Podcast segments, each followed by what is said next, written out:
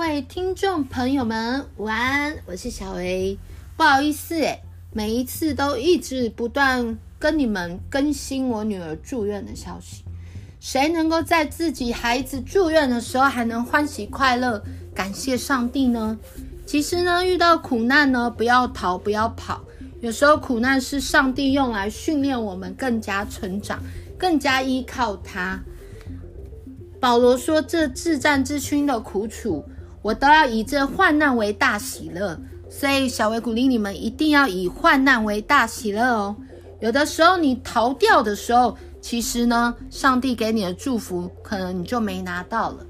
小薇今天跟先生一起去看孩子，当然在看孩子的前面有接到医院要打来的电话，可是刚好太慢接，没有接到。那我就回拨。就医院告诉我说没有人打给你啊，可是我回拨真的是医院的电话，我也不知道怎么回事。那小儿讲说，就是呃前几天有发现自己有这个诺罗病毒，然后昨天也不小心抱宝宝这样，所以我就跟神说抱歉，我忘记我有诺罗病毒，求你保守孩子，不要因为我这个诺罗病毒，因为传染力很强。感谢主，我们到了医院之后，孩子更加成长健康了。呃，医生过来报告说，这个孩子一餐都没有再吐了。他们打算从两小时喂三十五 CC，要改成三小时喂五十五 CC 喽。我相信上帝一直在看顾保守我的女儿。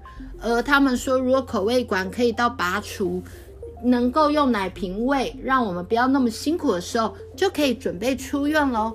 所以，小薇鼓励各位爸爸妈妈不要放弃。如果你还没有认识这位主耶稣，请把你的孩子交托给他吧。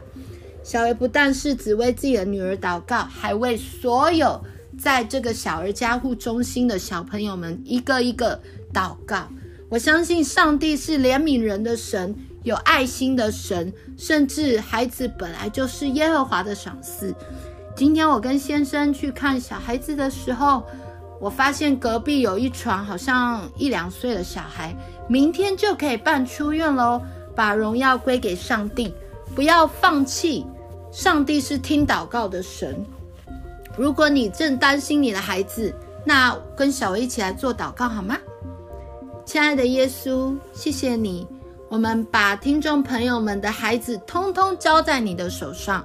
主要有一些人可能还不认识你，有些人孩子的姓名可能是用算的，可能从小阿公阿嬷带大。已经有去这个求平安符，甚至有一些有祭祖献给鬼神。主啊，真的帮助他们能够明白你的心意，有一天都能够来认识你，走在你的道路上面。主啊，让他们知道把孩子交给你就是最正确的选择，一生走在你的道路上就是蒙福的道路。谢谢主耶稣。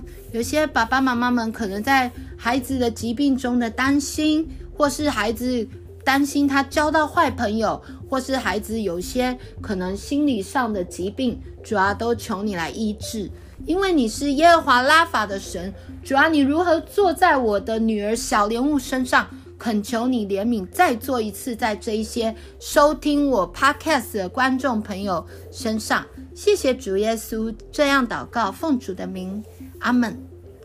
小薇鼓励你们，你们的需要。天父已经都知道，所以我鼓励你们可以用主祷文来为自己的孩子祷告。你不需要跟耶稣求什么，你不认识主也没关系。你可以说：“耶稣救救我的孩子吧，耶稣帮帮我吧。”但是我们的主耶稣不是阿拉丁神灯，你得先跟他先承认你所有的罪。你告诉他，我真的不行了，我累了，你帮我好吗？当你谦卑来寻求他的时候，寻找的就必寻见呢。我是小维，下次见，明天再跟你们报告新的关于我女儿的住院记录。下次见，拜拜。